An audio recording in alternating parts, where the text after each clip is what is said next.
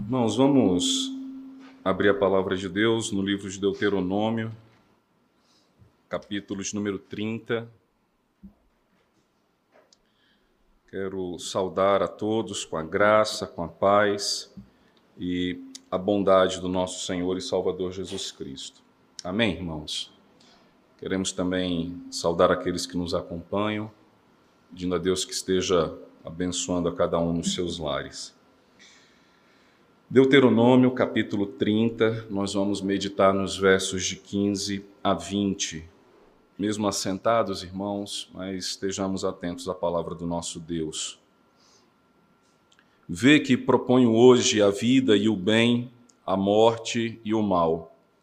Se guardares o mandamento que hoje te ordeno, que ames o Senhor teu Deus, ande nos seus caminhos e guarde os seus mandamentos e os seus estatutos e os seus juízos, então viverás e te multiplicarás, e o Senhor teu Deus te abençoará na terra a qual passas para possuí-la. Porém, se teu coração se desviar e não quiseres dar ouvidos, e fores seduzidos e te inclinares a outros deuses e os servires, então hoje te declaro que certamente perecerás, não permanecerás longo tempo na terra a qual vais, passando o Jordão para a possuíres. Os céus e a terra tomo hoje por testemunhas contra ti, que te propus a vida e a morte, a bênção e a maldição. Escolhe, pois, a vida para que vivas tu e a tua descendência amando o Senhor teu Deus, dando ouvidos à sua voz e apegando-te a Ele, pois disto depende a tua vida e a tua longevidade, para que habites na terra que o Senhor, sob juramento, prometeu dar a teus pais, Abraão, Isaque e Jacó. Vamos orar, irmãos. Pai bendito, nós mais uma vez nos colocamos diante do Senhor rogando a tua bênção, Pai, sobre este momento de explanação da tua palavra, que ela possa, ó Deus, mover o nosso coração e a nossa mente na direção do Senhor, e que sejamos, ó Deus, atentos, ó Pai, estejamos atentos ao que ela nos ensina e aquilo, ó Pai, da qual o Senhor certamente tem a falar às nossas vidas. Fortalece-nos, ó Deus, e edifica-nos. Que o teu Santo Espírito, ó Deus, ilumine a tua santa palavra em nossos corações. É o que nós te pedimos em nome de Cristo Jesus. Amém.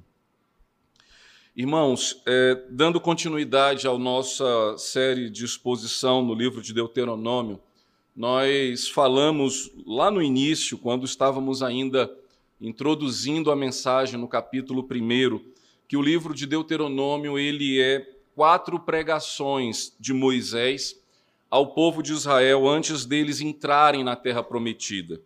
Eles estão no mesmo lugar, né? A gente é acostumado a ver o Pentateuco, o povo peregrinando, o povo caminhando, mas nesse momento eles estão acampados e Moisés trata uh, nessas quatro mensagens, nessas quatro pregações, acerca daquilo que Deus fez na vida deles, lembrando a aliança histórica, mostrando como que o Senhor os tem constituído um povo, como promessa que o Senhor fez a Abraão, e agora dando diretrizes e o que eles deveriam então estar atentos acerca de como deveriam possuir a terra prometida. E hoje, em especial, nós estamos meditando na, nas últimas palavras da quarta mensagem. Ou seja, do verso 15 até o verso 20 é o encerramento da pregação, da, da quarta pregação de Moisés. E, literalmente, esses versos aqui, eles se caracterizam como a aplicação de todo o sermão.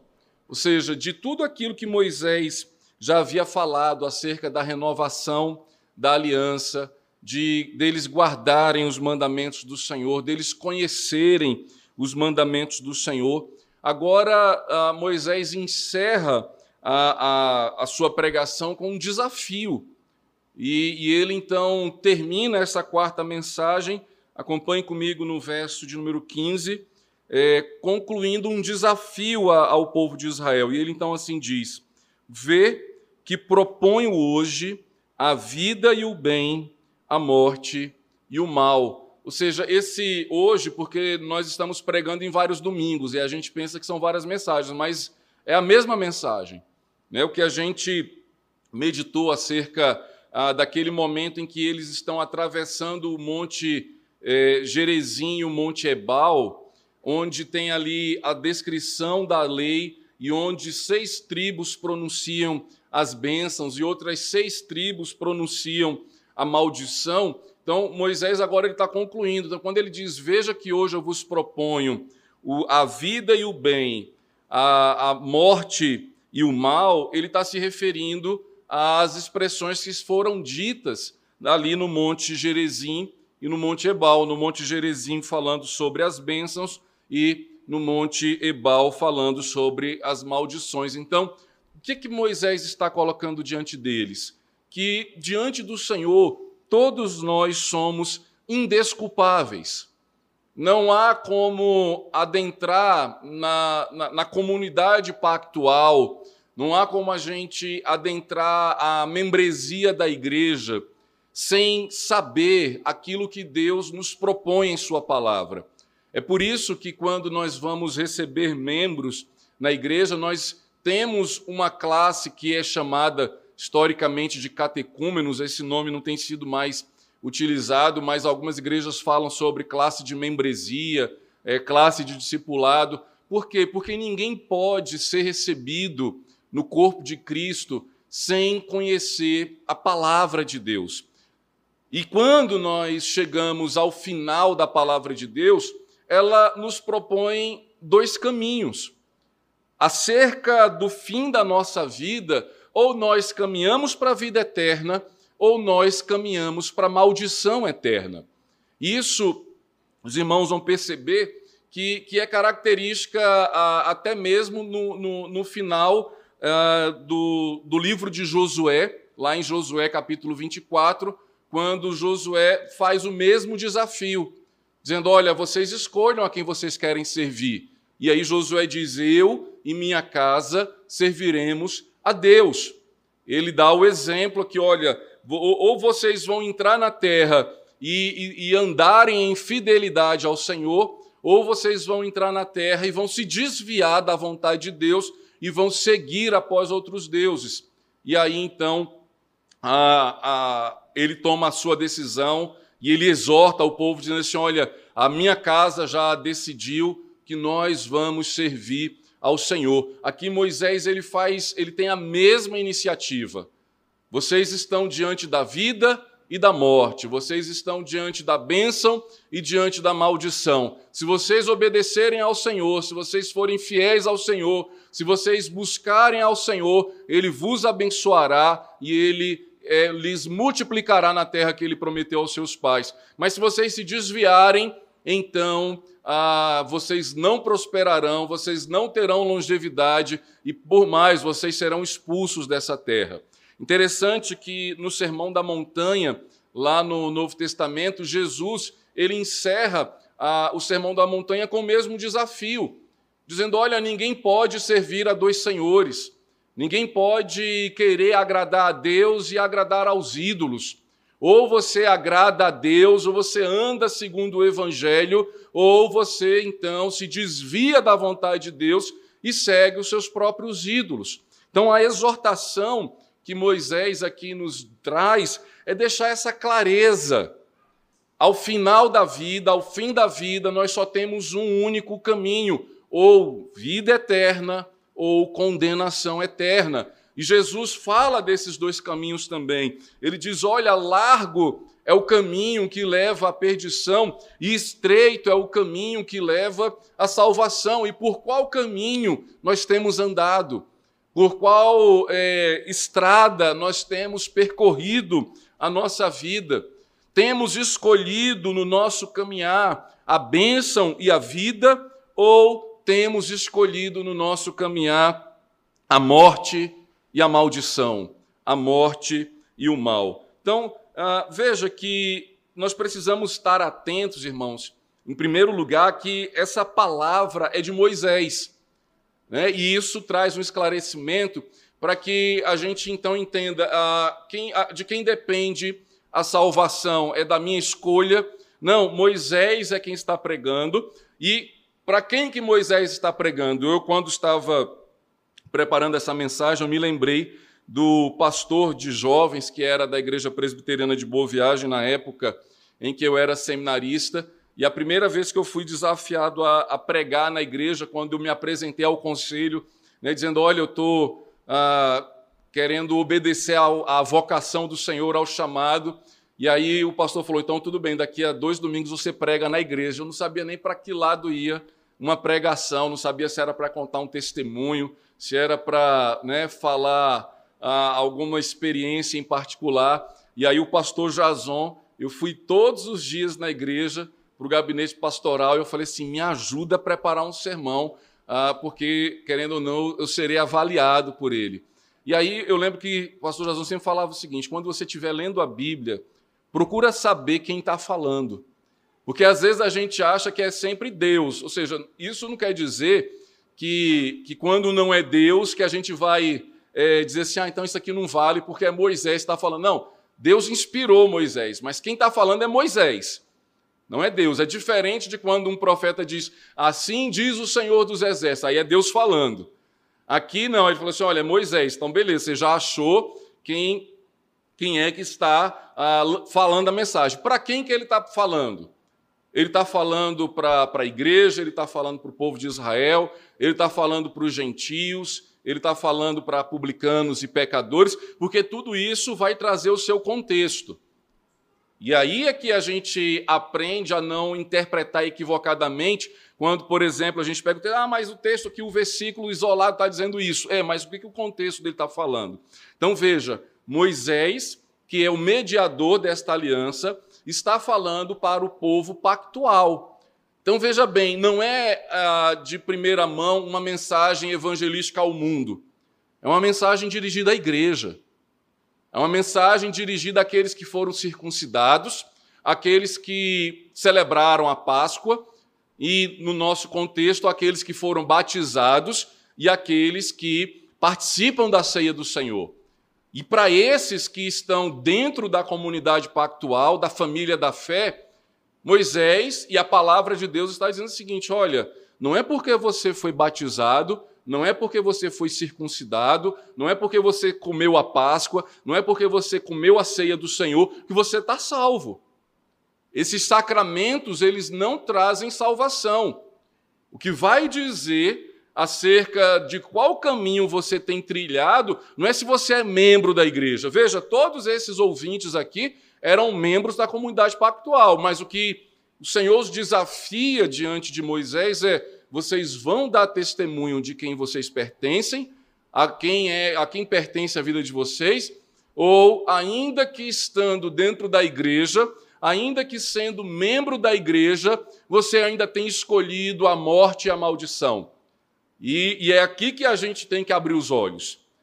Tudo bem, eu sou membro da igreja, eu fui recebido pelo conselho da IPJB, estou há tantos anos aqui, mas a questão é a minha vida, o que, que ela declara? Que eu tenho obedecido à palavra de Deus, que eu tenho escolhido a comunhão com o Senhor e a vida eterna, ou mesmo estando na comunidade da fé, mesmo estando na igreja, a minha vida ainda não foi transformada e eu então me acostumei apenas com uma tradição evangélica, uma tradição religiosa, mas na verdade o meu pensamento, os meus sentimentos, as minhas escolhas têm revelado que na verdade eu percorro o caminho da morte e da maldição. Isso não é estranho a nós, irmãos. Veja, Tiago, na sua epístola, ele, ele vai perguntar acerca da nossa fé. E ele vai perguntar se a nossa fé é, é viva ou se a nossa fé é morta. Por que, que ele faz essa pergunta para a igreja? Qual que é a sua fé? Você tem uma fé viva, uma fé punjante, uma fé que ama ao Senhor, que serve ao Senhor, ou, ou a sua fé nada mais é do que um tradicionalismo? E aí ele então vai dizer: olha, você crê que Deus existe, faz muito bem, os demônios creem também, a diferença é que eles temem, eles tremem. E depois ele vai falar: mostra-me a sua fé sem obras, que com as minhas obras eu te mostrarei a minha fé. O que ele está falando? Ele está falando de testemunho. A sua vida, o seu andar, o seu estilo de vida diz mais acerca de qual caminho eu e você estamos percorrendo. E é isso que Moisés aqui está desafiando esse povo. Olha, não se enganem por terem que atravessar o Jordão a seco, entrarem na terra prometida, que vocês estão com o Senhor. Para que eles não se acostumem com o sacramento, com a religiosidade e se esqueçam da, da vida de comunhão com Deus, da vida de celebração com o Senhor. Então, acompanhe comigo, irmãos, que no verso 16, Moisés vai dizer e declarar a eles o que é ter vida, o que é caminhar na vida, buscar a vida, entendendo que você escolheu de fato ter comunhão com Deus, escolheu caminhar em consagração ao Senhor. Então, Moisés ele diz: Olha, lá no monte Gerezim, no monte Ebal, estava proposto diante de vocês os, os dois caminhos a serem traçados. E aí, então, no verso 16, ele diz: Se guardares o mandamento que hoje te ordeno, que ames o Senhor teu Deus e ande nos seus caminhos, e guardes os seus mandamentos e os seus estatutos e os seus juízos, então viverás e te multiplicarás, e o Senhor teu Deus te abençoará na terra a qual passas para possuí-la. Veja, Moisés deixa muito claro, diz assim, olha, não é só entrar na terra que vai trazer a garantia da bênção de Deus. Em outras palavras, não é só entrar na igreja, não é só participar da igreja que automaticamente as bênçãos do Senhor irão então serem derramadas na vida de vocês. Mesmo dentro da igreja, nós podemos estar caminhando para a morte. E é isso que Tiago fala: insensatos, loucos. Por que, que Tiago chama a, aquele povo de louco e de insensato? Porque eles acham que estão sendo salvos, mas na verdade eles estão sendo condenados, mesmo estando dentro da igreja. Porque não é o espaço que salva, não é a tradição que salva, mas é a vida no espírito, é o nascer de novo, é o lavar regenerador do poder de Deus revelado em Cristo Jesus, é o amar a palavra de Deus, é ter nela o nosso prazer de dia e de noite, é entender a condução graciosa que Deus traz sobre nossas vidas. Por isso, então, que Moisés diz: Olha, eu proponho para vocês o bem e o mal se vocês guardarem os mandamentos que hoje te ordeno. E que mandamento é esse? Ele vai falar que ames ao Senhor, ou seja, o quanto nós amamos a Deus. E não confunda essa pergunta com o amor do, do presente século. Moisés não está perguntando se você é apaixonado por Deus, se você chora quando ora, se você grita quando está no louvor, se você se esperneia, não é um amor, um amor efetivo, não é um amor sentimental. O amor é um pacto. Quando Moisés pergunta e fala: oh, se vocês amarem ao Senhor, ou seja, se vocês entrarem em aliança com Ele, não adianta eu virar para minha esposa enquanto namorada e falar: eu te amo, eu te amo, eu quero viver os últimos dias da minha vida, eu quero te fazer bem, se eu nunca peço ela em casamento. Isso não é amor é fornicação, é qualquer outra coisa. Mas quando há amor, há compromisso, há aliança. Eu me comprometo. Então, quando Moisés fala assim: olha, se vocês amarem a Deus, não é se vocês quererem ficar com Deus, como a gente falou há pouco tempo atrás da sociedade consumista. Ele não está propondo que eu e você venha aqui consumir as bênçãos de Deus, mas se você amar, se você entrar em aliança, se você disser sim para o noivo, e o noivo lhe receber, esse noivo que é Cristo, esse é o caminho da vida. Ele diz ainda, no verso 16: se você andar nos caminhos do Senhor, ou seja, obedecer a sua palavra. Veja, irmãos, como que a mensagem do Novo Testamento não é diferente da mensagem do antigo. Aqui o que Moisés está falando, olha, se vocês andarem nos caminhos do Senhor, ou seja, se vocês obedecerem a Ele. Aí você acha que o Novo Testamento abriu mão da nossa obediência e falou assim: olha, agora é graça, ninguém precisa mais obedecer. De forma alguma, a graça nunca uh, abre brecha à desobediência e à rebeldia. Pelo contrário, o Senhor ah, no Novo Testamento, na sua mensagem também do Sermão da Montanha, ele vai dizer: Por que, que vocês me chamam de Senhor, Senhor e não fazem o que eu vos mando?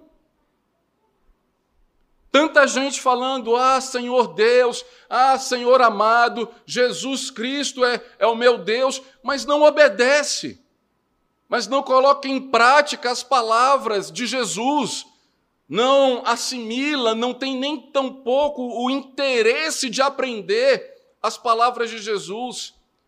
Se contentam e fazem do seu próprio achismo, da, da sua própria intelectualidade, a sua fé. E a fé, irmãos, bíblica, ela não respeita a, a nossa origem.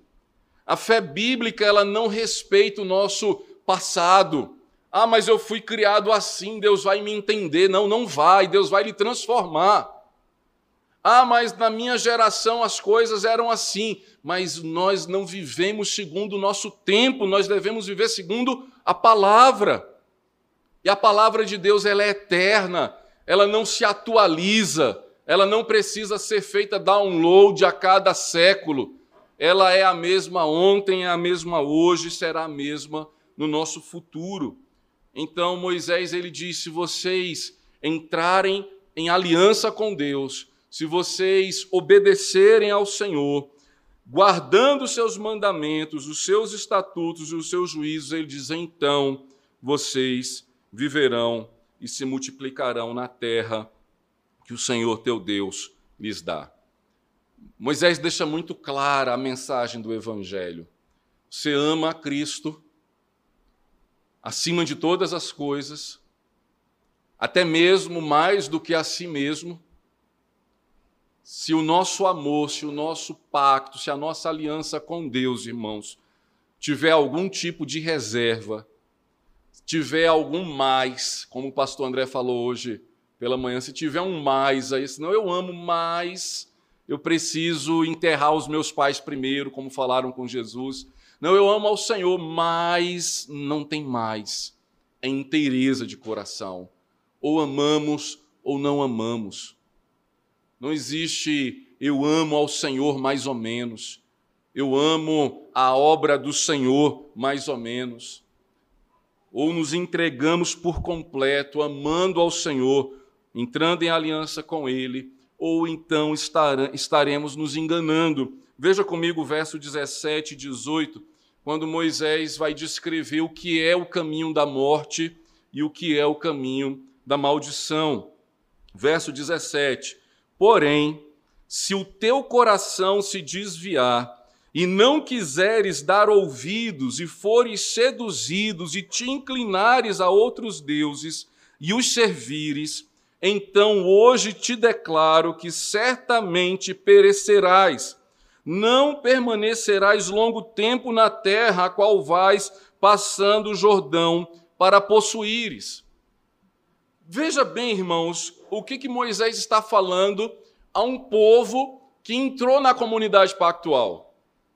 Em outras palavras, o que ele vai dizer é o seguinte: ó, vai chegar uma hora que, se vocês se desviarem, vocês vão sair.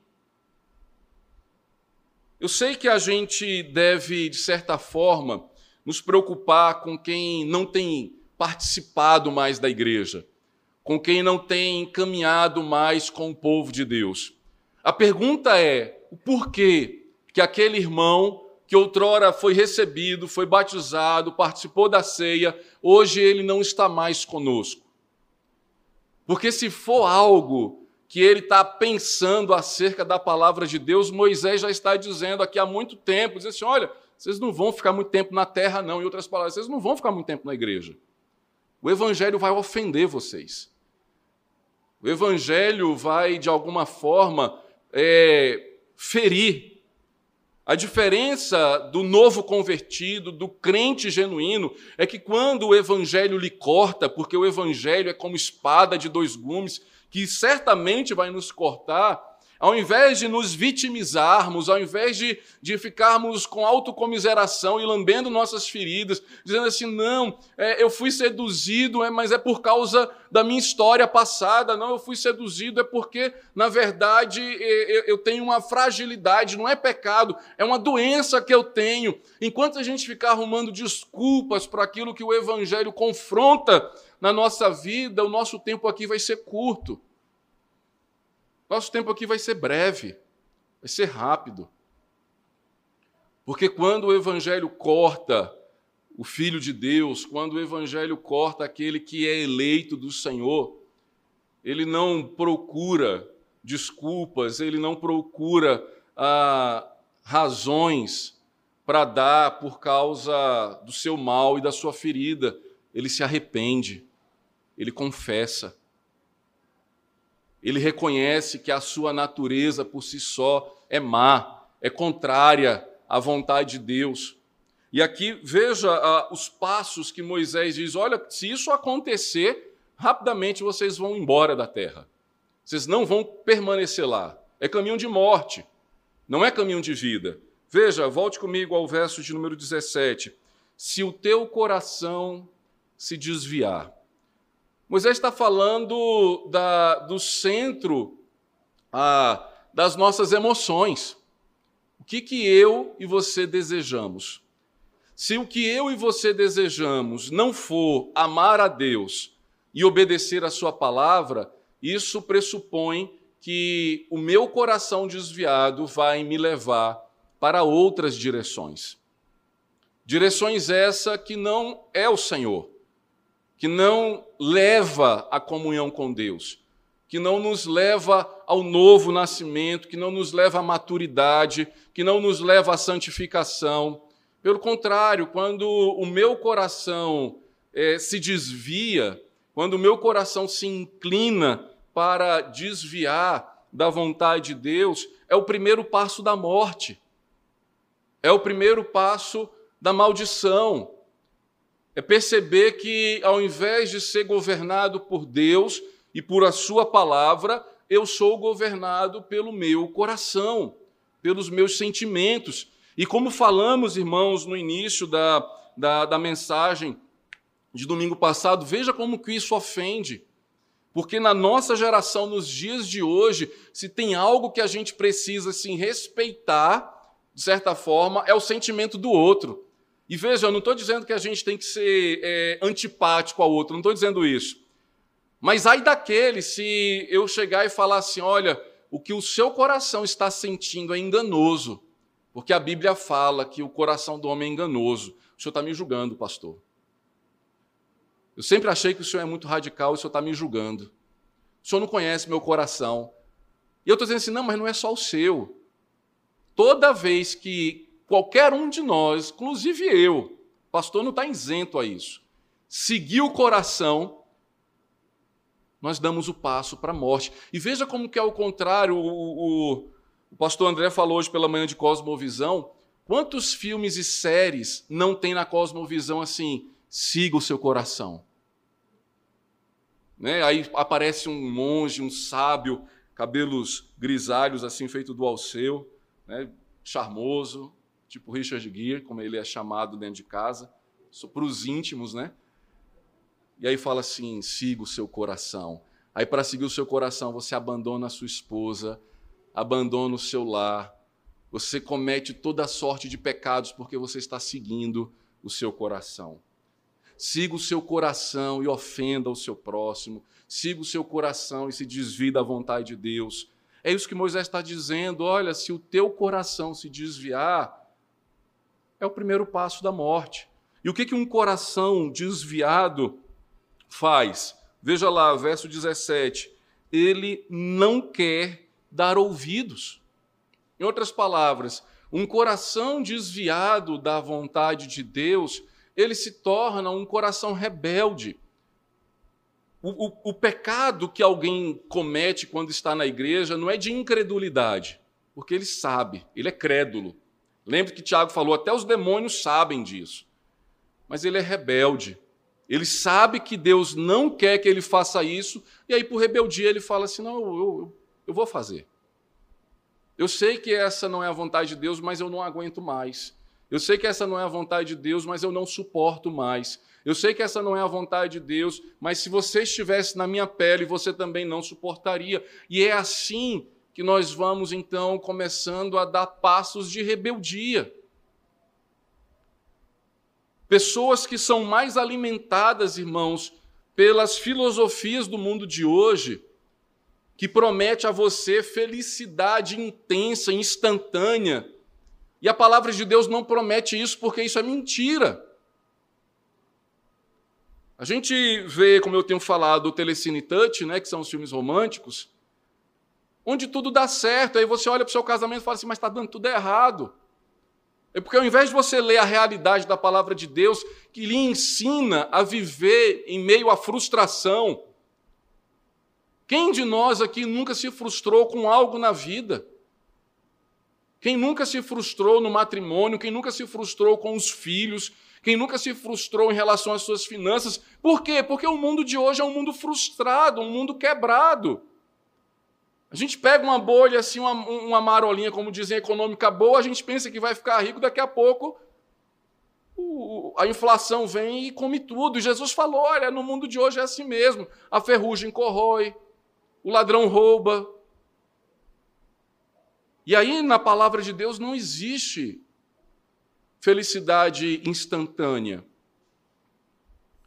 Pelo contrário, Moisés aqui ele diz: Olha, você desviou o coração, seus ouvidos não quererão mais ouvir a palavra de Deus. E a gente não quer mais ouvir ah, uma palavra que é pregada, ou seja, uma palavra que é exposta. A gente quer ouvir um palestrante. A gente quer ouvir alguém que me entretém no domingo à noite. Alguém que vai dizer algumas palavras-chave para mexer com o meu emocional, porque o Deus do meu coração é o meu sentimento. Então eu preciso ir à igreja, se eu estou triste, eu tenho que sair sorrindo. E não é assim que a palavra de Deus nos diz. Pelo contrário, ela diz: olha, se está triste é para chorar. Não é para esconder a tristeza, não é para esconder a frustração e a dor, mas é para ser bem-aventurado quando chora na presença de Deus. E aí então, uh, um coração rebelde, vejam, um, perdão, um coração que se desvia, dá, ele frutifica em ouvidos rebeldes. E aí o que continua dizendo? Versículo número 17, o final dele. E fores seduzido e te inclinares a outros deuses e os servires. Por isso que a palavra de Deus, irmãos, ela, ela compreende todo e qualquer pecado como uma idolatria. Todo e qualquer pecado ele se caracteriza numa idolatria porque é, é onde nós estamos curvados, é onde nós nos submetemos. A diferença que Moisés está falando aqui que se o nosso coração se desviar e o nosso ouvido ficar rebelde, nós vamos ser seduzidos, como Adão e Eva foram no Éden, e, e então nos inclinaremos, e esse, esse inclinar aqui é um ato de adoração, por isso que toda, todo pecado é um pecado de idolatria.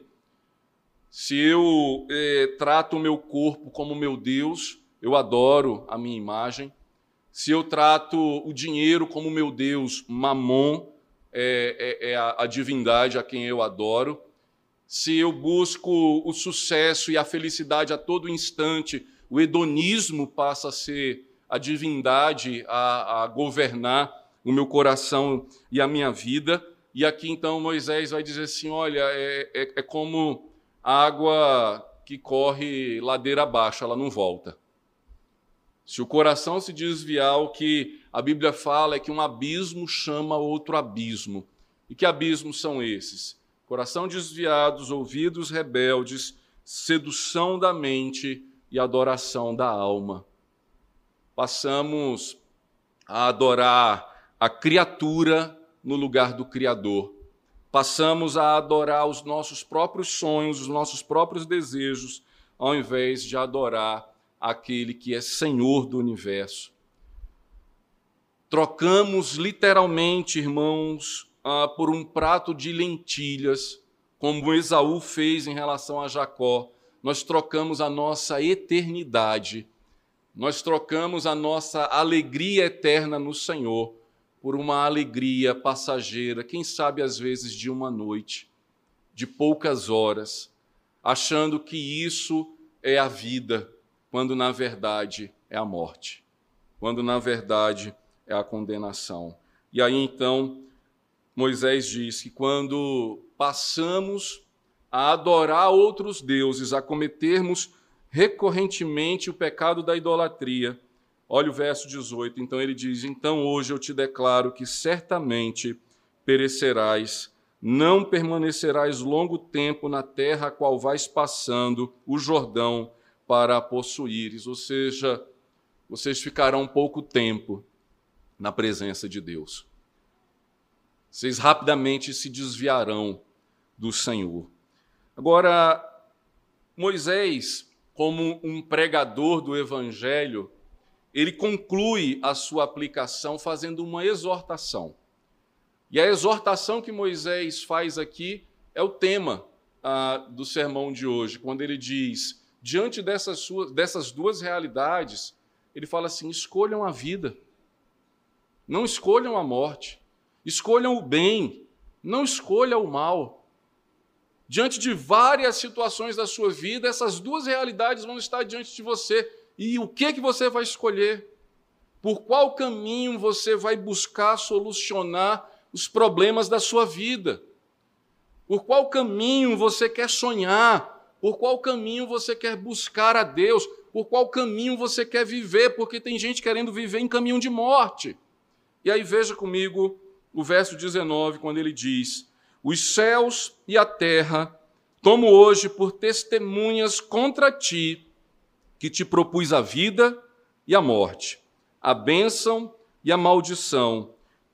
Em outras palavras, Moisés ele fala assim: olha, o céu e a terra são testemunhas que eu falei a verdade para vocês. Que o que eu estou pregando, Moisés está dizendo, é a mais pura verdade. Os céus e a terra, é, é, na visão aqui de Moisés, uma testemunha que vai permanecer porque ele sabe que ele vai morrer. Né? Logo ah, no capítulo 31, a gente vai ver a sucessão de Josué com Moisés, e Moisés não vai entrar na terra. Ele poderia dizer assim: não, eu, eu vou ficar de olho. Eu preguei quando eu entrar na terra eu vou lembrar vocês. Então, como ele sabe que ele não vai entrar, mas que lá na terra eles vão viver nos céus e, e, e, e na terra como testemunha, ele vai dizer assim: olha, eles são testemunhas. Em outras palavras, ele evoca a, a glória de Deus. Quando Moisés diz assim: Olha, os céus e a terra eu tomo por testemunha, ele está lembrando que os céus proclamam a glória de Deus e o firmamento anunciam as obras das suas mãos. E é isso que vai os tornar indesculpáveis. Olha, vocês estarão vivendo na terra que manda leite e mel, na terra do Senhor, terra prometida, da qual vocês, ao olharem para o céu, vocês precisam ver a glória de Deus quando vocês olham para a terra, vocês veem a obra da mão de Deus. Em outras palavras, Deus é testemunha de que eu não omiti a verdade. É isso que, e aí eu falo para os pregadores que aqui estão e aqueles que estão ouvindo. Rogério é seminarista, um dia vai, vai ser ordenado e vai pregar com frequência. É nosso dever pregar a verdade. Ainda que a gente diga assim: a, a igreja vai me botar para fora se eu falar isso. Se eu disser o que está na palavra, não, eu preciso levar essa mensagem de modo mais light, de modo mais soft. Moisés está dizendo assim: olha, eu tomo o céu e a terra que eu propus a vocês, a morte e a vida. Moisés não prega com caixinha de promessa. Moisés não prega apenas falando coisas boas, dizendo Deus vai agir, Deus vai salvar, Deus vai restaurar. Ele fala: Não, eu disse toda a verdade. A vida e a morte, a bem e ao mal. E ele toma então como testemunha. E aí, no final do verso 19, ele faz a sua exortação. Sabe qual é o conselho do pregador? Escolham a vida. Não se arrisquem no caminho da morte. Não se arrisquem no caminho da maldição. Não pensem que somos senhores do tempo, que dizemos assim, não, eu vou, eu vou fazer esse mal aqui, mas amanhã eu me arrependo. Amanhã eu, eu, eu me acerto com Deus. Tem um colega lá na, na IPN, que eu, não, eu vou omitir o nome da outra pessoa porque não, não seria antiético falar, mas ele falava sempre de um colega em comum que ia para os acampamentos de jovem, aprontava o acampamento inteiro, que o rapaz podia fazer para dar trabalho à equipe que trabalhava no, no, acampamento, ele fazia. Isso era todo ano, desde a da adolescência até a mocidade, acampamento. Quando via a ficha, o nome da figura, assim, vai, vai ser com emoção.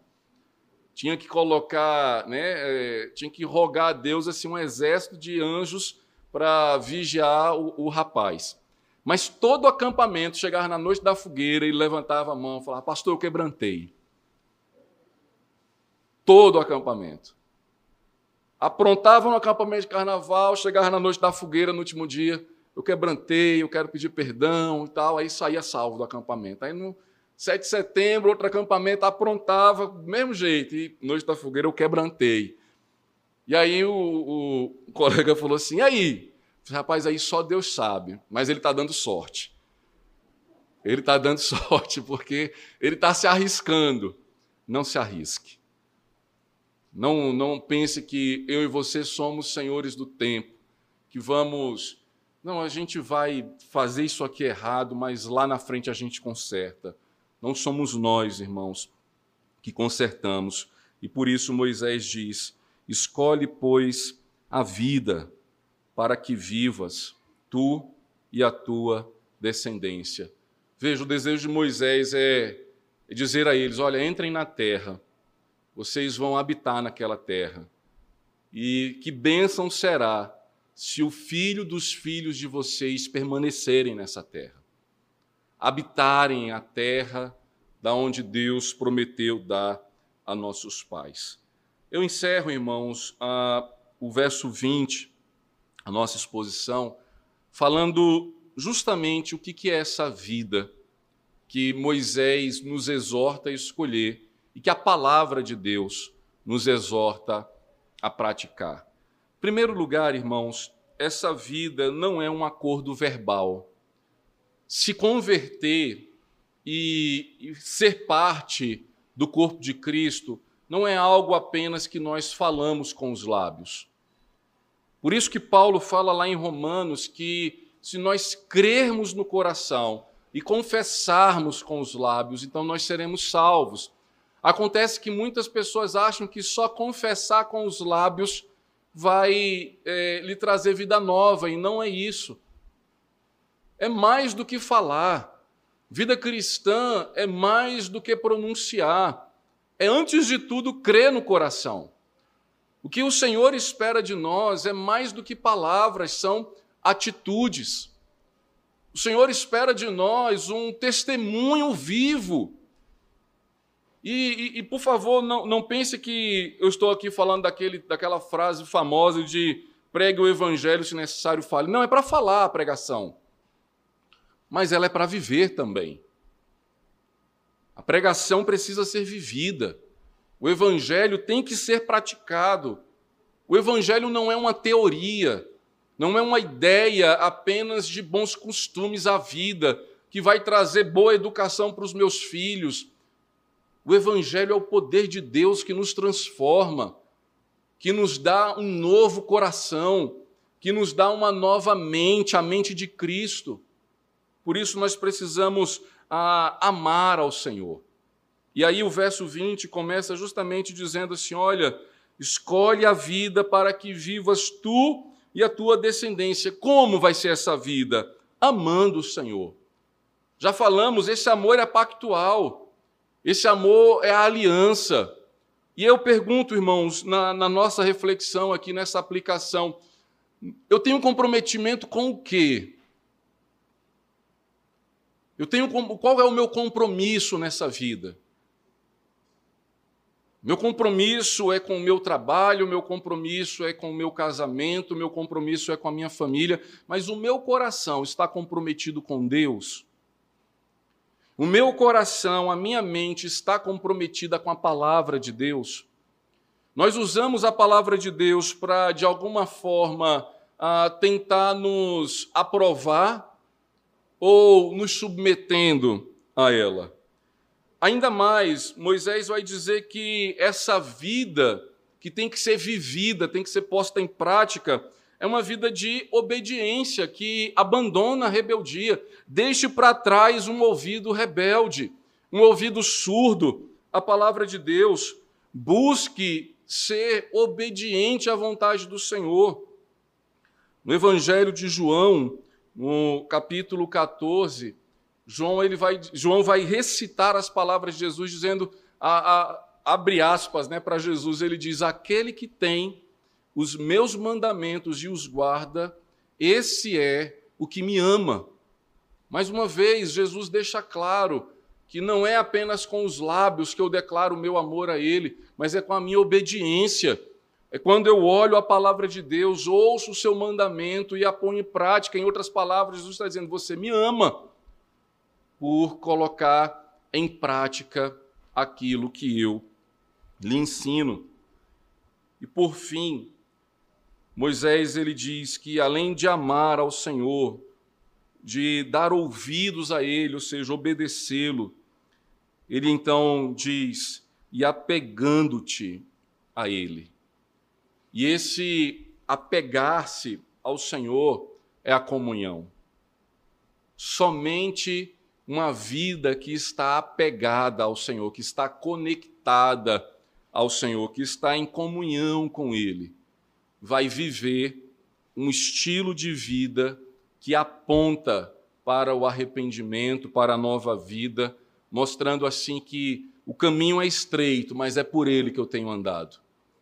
É difícil, mas eu não barateio o evangelho, eu não menosprezo a graça do Senhor. Quando então Moisés conclui essa mensagem dizendo: escolham a vida, amem ao Senhor, obedeça a sua voz e viva em comunhão com Ele. Ele conclui então dizendo: veja a segunda parte do verso 20: Pois disto depende a tua vida e a tua longevidade. É disso que Moisés fala em todo o livro de Deuteronômio. Ele pregou todo esse livro. Lembre-se aqui, ele está falando a uma geração que não viveu o Egito. Em outras palavras, ele está falando a filhos de crentes que nasceram na igreja. E ele está dizendo assim: olha, vocês precisam aprender quem é o Senhor. Os vossos pais foram incrédulos, quando Deus mandou ele subir. Por causa disso, por 40 anos, nós peregrinamos aqui. E para que vocês entrem e deixem de ser peregrinos, para que vocês entrem na terra, a vida de vocês depende de uma coisa: vocês amarem ao Senhor, obedecerem a Ele e viverem em comunhão. Essa longevidade aponta para a vida eterna. A longevidade ah, na terra prometida aponta para a eternidade do Senhor.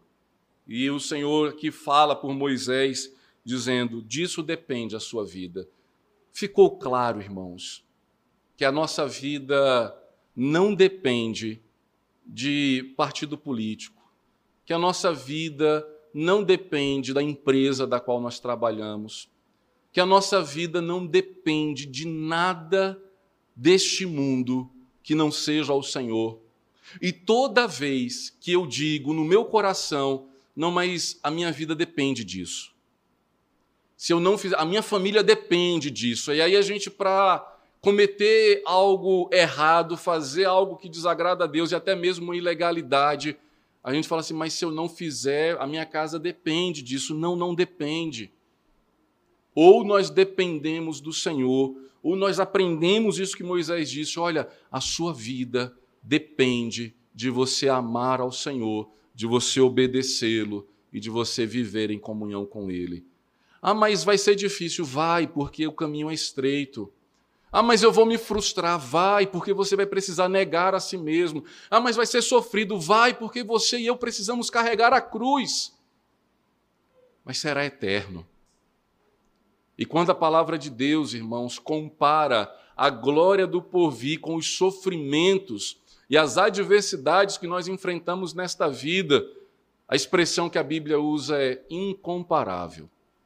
Não tem comparação os sofrimentos do presente com a glória do porvir. Não tem comparação a qualquer tipo de enfermidade, não tem comparação nenhuma crise familiar, não tem comparação nenhuma crise financeira, nada que a gente enfrente neste mundo caído se compara à glória daquele que nos sustenta, daquele que nos preserva e nos faz habitar na sua terra para todo sempre. A vocês que conhecem o evangelho, escolham a vida todos os dias. Obedeçam ao Senhor. Lutem pelo seu matrimônio. Lutem por criar os seus filhos na palavra de Deus. Lutem por uma honestidade no seu ambiente de trabalho. Lute para que a sua mente o seu coração seja cheio do evangelho e não de nenhum tipo de ideologia que seduz a mente e o coração. Tantas ideologias progressistas estão seduzindo crentes, dizendo assim: olha, a, a, a minha guerra aqui ela é mais eficaz do que o evangelho. Não é. A honra da mulher, irmãos, não necessita do feminismo. O evangelho dignifica toda mulher. Nada do qual nós temos na palavra de Deus nós podemos encontrar melhor no mundo. Não pense que ações humanas podem sobrepor a ação de Deus. Nunca. Nada será maior do que o exemplo de Cristo na cruz. É nisso que deve estar confortado o nosso coração. É nisso que deve estar a, a sede da nossa alma. E que nós podemos certamente saciá-las. E aí então o Senhor diz, perdão, Moisés termina dizendo: Para que habites na terra que o Senhor, sob juramento, prometeu dar a teus pais, Abraão, Isaque e Jacó. Por que então, queridos, vale a pena escolher a vida do Evangelho de Cristo e não a morte? Porque Moisés diz: porque o Senhor sob juramento, prometeu nos dar. Não, não seremos enganados. Viver o Evangelho e ter o estilo de vida do Evangelho não é um engano. Não é só mais um estilo de vida, é o único que pode nos dar vida eterna. Qual é a garantia disso? Moisés diz: o Senhor prometeu sob juramento. Ele prometeu a Abraão, ele prometeu a Isaac, ele prometeu a Jacó, ele prometeu a cada um de nós, e a nossa esperança está nessa promessa. O Senhor voltará, resgatará e colocará de um lado aqueles que escolheram a vida, e colocará de outro lado aqueles que escolheram a morte. Para aqueles que escolheram a vida, o Senhor dirá: Vinde, benditos de meu Pai, entrem para o gozo que lhe está preparado desde antes da fundação do mundo. E não é de se espantar que muitos que escolheram a morte dirão naquele dia: Mas, Senhor, eu fiz milagres, eu expulsei demônios, eu participei da igreja, mas nunca foram apegados a Cristo. Nunca tiveram comunhão com o Senhor, porque o Senhor dirá a estes: Eu nunca vos conheci. Não sei quem vocês são. Vocês que estão colocando a vida em cima, no, na dependência da obra, dizendo que fez milagre, que expulsou demônio. Jesus está falando assim: Eu não sei quem são vocês. Eu só conheço aqueles que escolheram amar ao Senhor, obedecer à palavra e ter comunhão, tiveram comunhão com o Senhor. Vamos fechar nossos olhos, irmãos, vamos orar ao Senhor neste momento, que se porventura algum de nós ou daqueles que nos assistem perceberam que estão caminhando no caminho de morte, não de vida, a palavra de Deus também diz nesta mesma mensagem que o arrependimento, a palavra da fé, está sendo mais uma vez pregada para que a gente se arrependa, para que a gente ande no caminho da vida e não no caminho da morte. Pai querido, Deus amado, quantas pessoas, ó Deus, entram na terra, convivem, ó Deus, experimentando da bênção do Senhor sobre o seu povo, mas logo, ó Deus, se rebelam, desviam seu coração, são seduzidos, ó Deus, pelo, pelas filosofias mundanas e logo são expulsos da terra, saem da comunhão do teu povo. Pai, em nome de Cristo Jesus, nós te rogamos, ó Deus, de que o Senhor traga verdadeiro e genuíno arrependimento.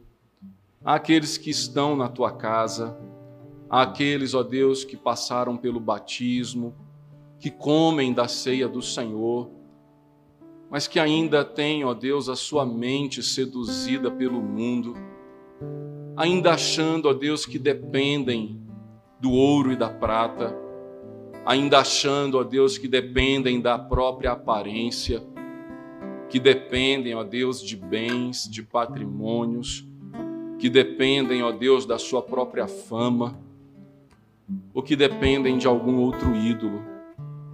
Pai, em nome de Cristo Jesus, que o poder do Teu Santo Espírito possa trazer entendimento ao coração e aos ouvidos de cada um desses nossos irmãos, para que hoje eles escolham a vida, não a vida religiosa, não a vida pragmática, mas a vida que se compromete com o Senhor, que, se necessário, ó Deus, dá a sua vida por causa do Evangelho que tem o ouvido, ó Deus, inclinado a ouvir a tua voz e tem prazer em te obedecer, que vê nas tuas palavras, ó Deus, não ofensas, mas sinceridade a nos levar ao caminho da vida.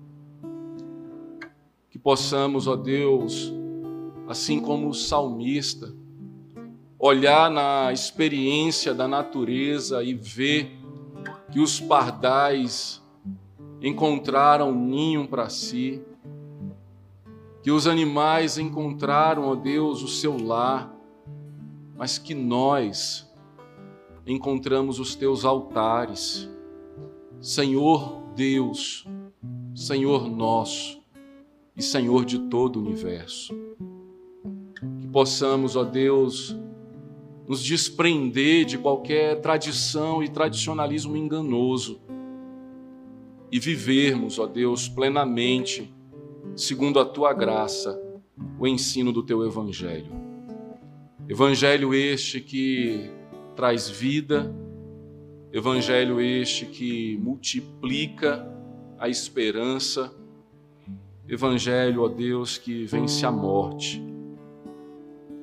E nós dependemos do Senhor, ó Pai, e esperamos na tua promessa porque o Senhor, ó Pai, não é homem nem filho do homem para mentir. Temos visto a calamidade, ó Deus, que assola a terra. Neste mundo não há nenhum lugar que podemos encontrar palavras de vida eterna. Por isso, ó Deus, nós te rogamos. Vem, Senhor Jesus. Vem e toma, Senhor, o teu lugar. Nações têm sido enganadas. Homens poderosos, ó Deus, têm desviado a atenção, seduzido o coração. Mas a nossa alma só encontra deleite no Senhor e nas tuas promessas. É o que nós te suplicamos, Pai, em nome de Cristo Jesus. Amém. Vamos nos colocar de pé, irmãos, vamos receber a bênção do Senhor.